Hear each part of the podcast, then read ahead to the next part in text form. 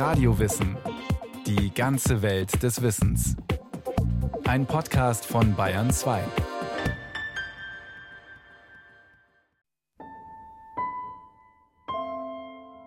Lolita. Licht meines Lebens. Feuer meiner Lenden. Meine Sünde, meine Seele. Lolita. Die Zungenspitze macht drei Sprünge den Gaumen hinab und tippt bei drei gegen die Zähne. Lolita. Sie war Lo, kurz Lo am Morgen. 1,50 Meter groß in einem Söckchen. Sie war Lola in Hosen. Sie war Dolly in der Schule. Sie war Dolores von Amts wegen. Aber in meinen Armen war sie immer Lolita.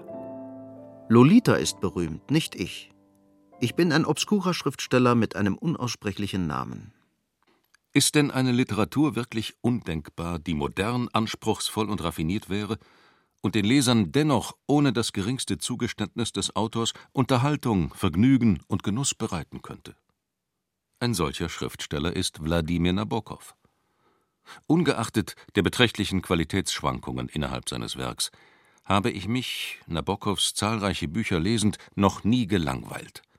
Und ich habe von kaum einem Autor unserer Epoche so viel über das menschliche Leben erfahren wie von ihm, dem heimatlosen Weltbürger. Marcel Reich-Ranitzky Ich bin in keinem Club oder irgendeiner Gruppe zugehörig. Ich fische nicht, koche nicht, tanze nicht, schmiere keine Bücher an, signiere keine Bücher, unterzeichne keine Deklarationen, esse keine Austern, betrinke mich nicht, gehe nicht in die Kirche, gehe zu keinem Therapeuten und nehme an keinen Demonstrationen teil. Ich verfolge keine sozialen Absichten, keine moralische Aussage. Ich habe keine Patentrezepte anzubieten. Ich entwerfe nur Rätsel mit eleganten Lösungen. Wer war dieser Mann ohne Eigenschaften? Wer war Wladimir Nabokov? Er war kein Vertreter einer Nationalliteratur, keiner literarischen Schule, Richtung oder Gruppe zugehörig. Nur zweierlei steht fest. Er war ein leidenschaftlicher Schmetterlingssammler und vermachte dem Musée Cantonal von Lausanne eine Sammlung von über 4000 Exemplaren. Und er war der Verfasser eines besonders skandalumwitterten Romans der Weltliteratur. Mit seiner Romanfigur Lolita schuf er einen unvergänglichen Typus von jungem Mädchen, der alle Moden überdauert hat und zu einem erotischen Markenartikel mit Signalwirkung geworden ist. Bis heute jedenfalls ist mit dem Namen Lolita unverändert die Vorstellung von einem verführerischen jungen Mädchen verbunden, der männliche Wunschtraum aus einer Mixtur von schlummernder Sinnlichkeit und kindlicher Unschuld. Was mich verrückt macht, ist das zwiespältige Wesen, die zarte, träumerische Kindlichkeit, in die sich eine Art koboldhafter Gewöhnlichkeit mischt – ein Ableger der zudringlichen, stupsnäsigen Koketterie der Werbefotos und Magazinbilder und der verwaschenen Rosigkeit halbwüchsiger europäischer Stubenmädchen. Und das alles mischt sich mit der köstlichen, fleckenlosen Zartheit. Und das Allerseltsamste ist, dass sie, diese Lolita, meine Lolita, die erste alte Lust des Schreibenden personifiziert, so dass es über alles und jenes hinaus nur sie gibt.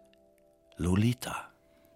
Die erste alte Lust des Schreibenden. Nabokovs Kindheit und Jugend boten ihm die besten Voraussetzungen, jene Gaben heranzubilden, die für einen Schriftsteller die wichtigsten sind. Beobachtung, Fantasie, der Sinn für Nuancen, Gefallen am Ausdrucksreichtum der Sprache. Wladimir Nabokov wurde am 23. April 1899 in Petersburg geboren und wuchs in einer der reichsten Familien Russlands auf. I probably had the happiest childhood imaginable. Now, the happiest I could imagine today, if I wish to give it to a character in a novel. If I had to invent a happy childhood, uh, this would be the kind of uh, happiness that I could invent and would fall short of the happiness that I actually experienced. Seine Mutter war Tochter eines Großgrundbesitzers, sein Vater Wladimir Dmitriewitsch Nabokov war ein angesehener Publizist, Rechtswissenschaftler und Politiker, dessen Vorfahren jahrhundertelang hohe Beamte und Militärs waren. So diente Wladimirs Großvater von 1878 bis 1885 unter dem Zaren Alexander III. als Justizminister, bis er wegen seiner fortschrittlichen Gesinnung zur Abdankung aufgefordert wurde. Auch Nabokows Vater, von seinem Sohn bewundert, war ein Liberaler.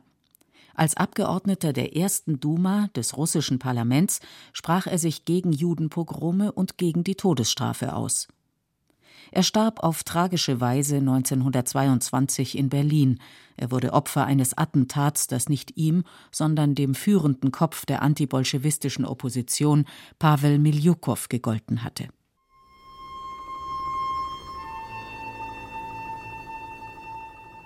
Der Reichtum, in dem Nabokow aufwuchs, trägt heute wie damals märchenhafte Züge. Man verfügte über ein Personal von 50 Dienstboten, besaß neben dem Stadtpalais in St. Petersburg mehrere Landgüter, wo die Familie die Ferien verbrachte, wenn sie gerade an der Adria oder Riviera weilte. Schon mit sechs konnte Nabokov, von englischen und französischen Gouvernanten erzogen, fließend deren Sprachen sprechen. In die Schule wurde er im Alter von zwölf, als die Hauslehrer aus der Schweiz nicht mehr genügten, in einem Mercedes oder Rolls-Royce gefahren, von denen es im vorrevolutionären Russland nur zwölf gab. Wie viele vornehme Familien waren auch die Nabokows anglophil. Englisch lernte Nabokov früher lesen als Russisch. In seiner Autobiografie Erinnerung sprich schreibt er Piers Seife, pechschwarz im Trockenzustand und topasfarben, wenn man sie zwischen nassen Fingern gegen das Licht hielt, besorgte das Morgenbad. Zum Frühstück umwickelte Golden Syrup aus London importiert, mit seinen leuchtenden Windungen den rotierenden Löffel, von dem sich genug auf eine Scheibe russischen Butterbrots hinabgeschlängelt hatte. Alle Arten wohlgefälliger, anheimelnder Dinge kamen in steter Prozession aus dem englischen Laden auf dem Niewski-Prospekt. Fruitcake, Riechsalze, Spielkarten, Puzzlespiele, gestreifte Blazer, puderweiße Tennisbälle. Von seinem Onkel Ruka erbte Nabokow zu seinem 15. Namenstag das Gut Rochestveno mit dem Herrenhaus und dem hohen Säulenportal, was ihn mit einem Schlag zum mehrfachen Millionär machte. In seinem altmodischen Französisch teilte ihm der Onkel die freudige Nachricht mit und fügte hinzu: So, und jetzt können Sie gehen, ich habe nichts mehr zu sagen. Das Leben auf den großen Gütern, die Mischung aus Kultur und Natur, die weitläufigen, von Geist und Bildung erfüllten Räume haben Nabokov, der Großstädte nie mochte, sein Leben lang geprägt und sein literarisches Werk zu einer Art Recherche du temps perdu, zu einer Suche nach der verlorenen Zeit werden lassen. Mir ein Stück Vergangenheit lebhaft zu vergegenwärtigen, ist eine Beschäftigung, der ich mein Leben lang mit dem größten Eifer nachgegangen bin. Und ich habe Grund zu glauben, dass diese fast krankhafte Wachheit meines Erinnerungsvermögens ein ererbter Charakterzug ist. Ich bin überzeugt, dass unser Leben damals wirklich von einem Zauber erfüllt war, der anderen Familien unbekannt war. Durch die Unterhaltungen mit meinem Vater, durch Träumereien in seiner Abwesenheit, durch die Nähe tausender von Büchern voller Tierzeichnungen, durch den kostbaren Schimmer der Sammlungen, durch die Landkarten, durch all die Heraldik der Natur und die Kabbalistik lateinischer Namen, nahm das Leben eine so betörende Leichtigkeit an.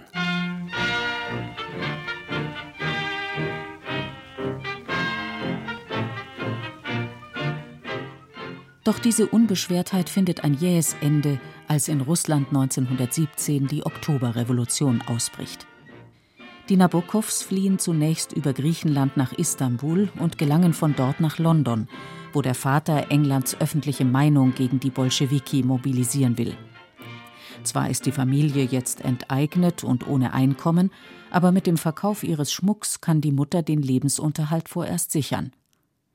Allein der Erlös einer Perlenkette reicht aus, um Nabokov für die nächsten beiden Jahre in Cambridge am Trinity College studieren zu lassen. Er schreibt sich für die Fächer französische und russische Philologie ein. In seinen Erinnerungen hat Nabokov übrigens betont, dass es nicht die veränderten materiellen Voraussetzungen, sondern die unfreiwillige Emigration war, die ihn zum Gegner des Sowjetregimes machte. Meine alte Fehde mit der sowjetischen Diktatur hat nicht das Mindeste mit Besitzfragen zu tun. Für einen Emigranten, der die Roten hasst, weil sie ihm Geld und Land gestohlen haben, empfinde ich nichts als Verachtung. Die Sehnsucht, die ich all die Jahre gehegt habe, ist das hypertrophische Bewusstsein einer verlorenen Kindheit, nicht der Schmerz um verlorene Banknoten. Und schließlich, ich behalte mir das Recht vor, mich nach einer ökologischen Nische zu sehnen.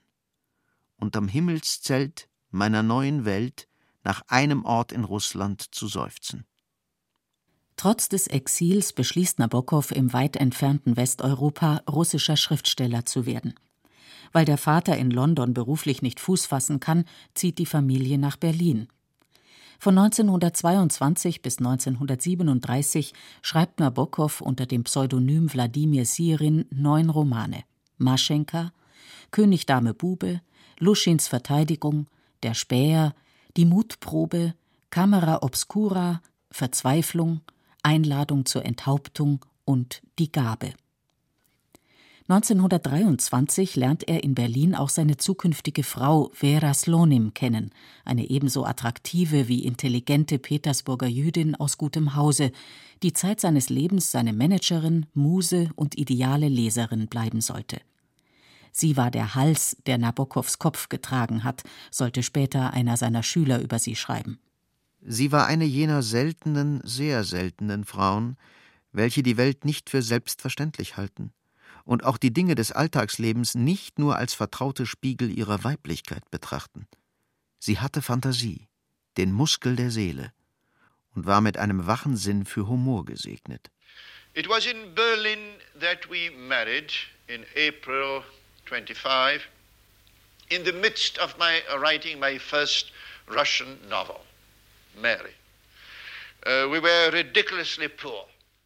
Die Liebe zu dieser außergewöhnlichen und selbstbewussten Frau, die auf den Fotos aus den 20er Jahren wie ein Model unserer Tage aussieht, hat Nabokov in seinem Roman Die Gabe für den Leser unvergesslich festgehalten, und sei es nur in der Beschreibung dieses einen Augenblicks des Abschieds. Lebe wohl für immer. An einem Wintertag mit großen Schneeflocken von morgens an, die in alle Richtungen trieben, senkrecht nach unten, schräg, und sogar himmelwärts. Ihre großen Überschuhe und der winzige Muff. Sie nahm alles mit, auch den Park, in dem sie sich im Sommer getroffen hatten.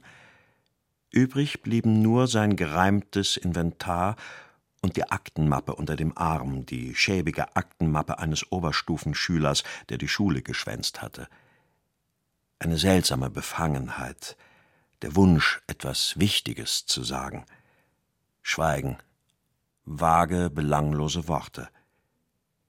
Die Liebe, um es schlicht zu sagen, wiederholt beim letzten Augenblick das musikalische Thema der Schüchternheit, das ihrer ersten Erklärung vorangeht. Schreibt so ein Pornograf, als den man Nabokov in den USA nach dem Erscheinen von Lolita in den USA verunglimpfte, ehe Time Magazine ihn als den größten Wortmagier seines Zeitalters pries? Doch bis dahin sollte noch viel Zeit vergehen. Schon der 600-seitige Roman Die Gabe, zu dem der Nabokov-Experte Dieter E. Zimmer einen 200-seitigen Kommentar lieferte, zeigt, wie vielschichtig, stoffhaltig, anspielungsreich und autobiografisch Nabokovs gesamtes Werk ist.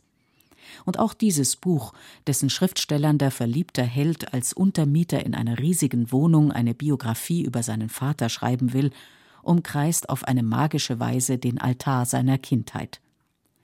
Dass es außerdem ein ebenso realistisches wie atmosphärisches und zuweilen sogar heimeliges Bild von Berlin zeichnet, dürfte eher eine unfreiwillige Begleiterscheinung sein. Denn Nabokov hasste Berlin und hatte auch allen Grund dazu. Berlin, in dem sich damals wie Nabokov tausende mittelloser russischer Emigranten tummelten, war keineswegs nur die schwungvolle und amüsierfreudige Stadt des Charleston und des Bubikopfs, sondern auch die Stadt des aufkommenden Nationalsozialismus. Wegen Veras jüdischer Herkunft verlassen sie 1937 Berlin. Das Ehepaar trennt sich vorübergehend. Wladimir geht nach Paris, Vera mit ihrem kleinen Sohn Dimitri zu ihrer Schwiegermutter nach Prag.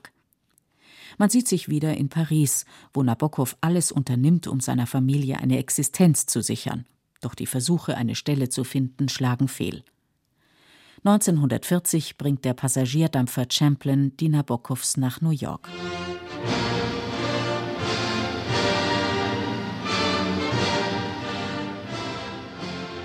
I see myself as an American writer raised in Russia, educated in England, and imbued with the culture of Western Europe. Für Nabokov bedeutet die Übersiedlung in die Vereinigten Staaten, dass er seine Sprache wechseln muss. Aus Gospodin Sirin wird ein Mr. Nabokov. Der 40-Jährige beginnt seine bisher in Russisch geschriebenen Bücher zu übersetzen und seine neuen Bücher in Englisch zu schreiben. Es ist eine private Tragödie, dass ich meine Muttersprache, mein natürliches Idiom aufgeben musste. Meine reiche, unendlich gefügige russische Sprache, um sie gegen eine zweitrangige Sorte Englisch einzutauschen. In den USA lebt Nabokov vorwiegend als schlecht bezahlter Gastdozent und Writer in Residence, der Vorlesungen über russische und amerikanische Literatur hält. Nebenbei arbeitet er meist nachts in schäbigen kleinen Wohnungen an seinen Romanen. Er beginnt das Igor-Lied zu übersetzen, verfasst eine Studie über Gogol und ordnet als Research Fellow in einem Museum eine Schmetterlingssammlung. Insgesamt gesehen führen die Nabokovs in den USA ein Nomadenleben. Sie ziehen innerhalb der 19 Jahre ihres Aufenthalts 15 Mal um, ehe Nabokov an der Cornell University in Ithaca im Staat New York endlich eine feste Anstellung findet. Wie anachronistisch man sich als russischer Professor in der neuen Welt vorkommen kann, hat Nabokov vortrefflich in dem Roman Pnin festgehalten, den Marcel Reich-Ranitzky ein Wunderwerk des Humors, einen Jahrhundertroman nannte. Timofei Pnin ist ein einsamer Individualist, den der American Way of Life zutiefst verstört hat. Er fühlt sich lächerlich und denkt voller Melancholie an Russland und seine Jugendliebe Mira. Jazz, Jazz, immer müssen sie ihren Jazz hören, diese jungen Leute, murmelte Pnin vor sich hin und bog in den Pfad, der zum Wald und zum Fluss führte. Ihm kamen die Moden in seiner und Miras Jugend in den Sinn, die Amateurvorstellungen, die Zigeunerballaden, ihre Leidenschaft fürs Fotografieren. Wo waren sie jetzt, diese Fotos? Haustiere, Wolken, Blumen, eine Lichtung im April mit Birkenschatten. In einem russischen Restaurant am Kurfürstendamm sah er eines Abends Mira wieder. Sie wechselten ein paar Worte. Sie lächelte ihn so an, wie er es in Erinnerung hatte, unter den dunklen Augenbrauen hervor mit ihrer verschämten Verschmitztheit. Und dann ging sie zu ihrem Mann, der an der Garderobe seinen Mantel holte, und das war alles aber es blieb der stechende Schmerz der Zärtlichkeit, dem vibrierenden Umriss eines Gedichts verwandt, von dem man weiß, dass man es kennt und an das man sich dennoch nicht erinnert. Es ist die Sehnsucht und die Fantasie, die der große Erotiker Nabokov in nahezu allen seiner Bücher thematisiert. Und selbst das umstrittenste und erfolgreichste von ihnen, das Skandalon Lolita, handelt weniger von der Sexualität als von der Sehnsucht und der Begierde denn Humbert Humbert, der bebrillte, angegraute Literaturprofessor mittleren Alters, der die zwölfjährige Lolita zur Geliebten hat und mit ihr in einem klapprigen Wagen wie in einem Roadmovie durch die Staaten fährt, weiß, dass er sie verlieren wird, wenn sie irgendwann ihre Verführungskünste auf einen anderen Mann anwenden wird so wie in jenem ersten Moment, als Lolita die Tochter von Mrs. Hayes, dem neuen Untermieter, der als Staubfänger hinter alten Büchern sitzt, ganz ungeniert anmacht. An diesem Tag trug sie ein hübsches, bedrucktes Kleid, das ich schon einmal an ihr gesehen hatte.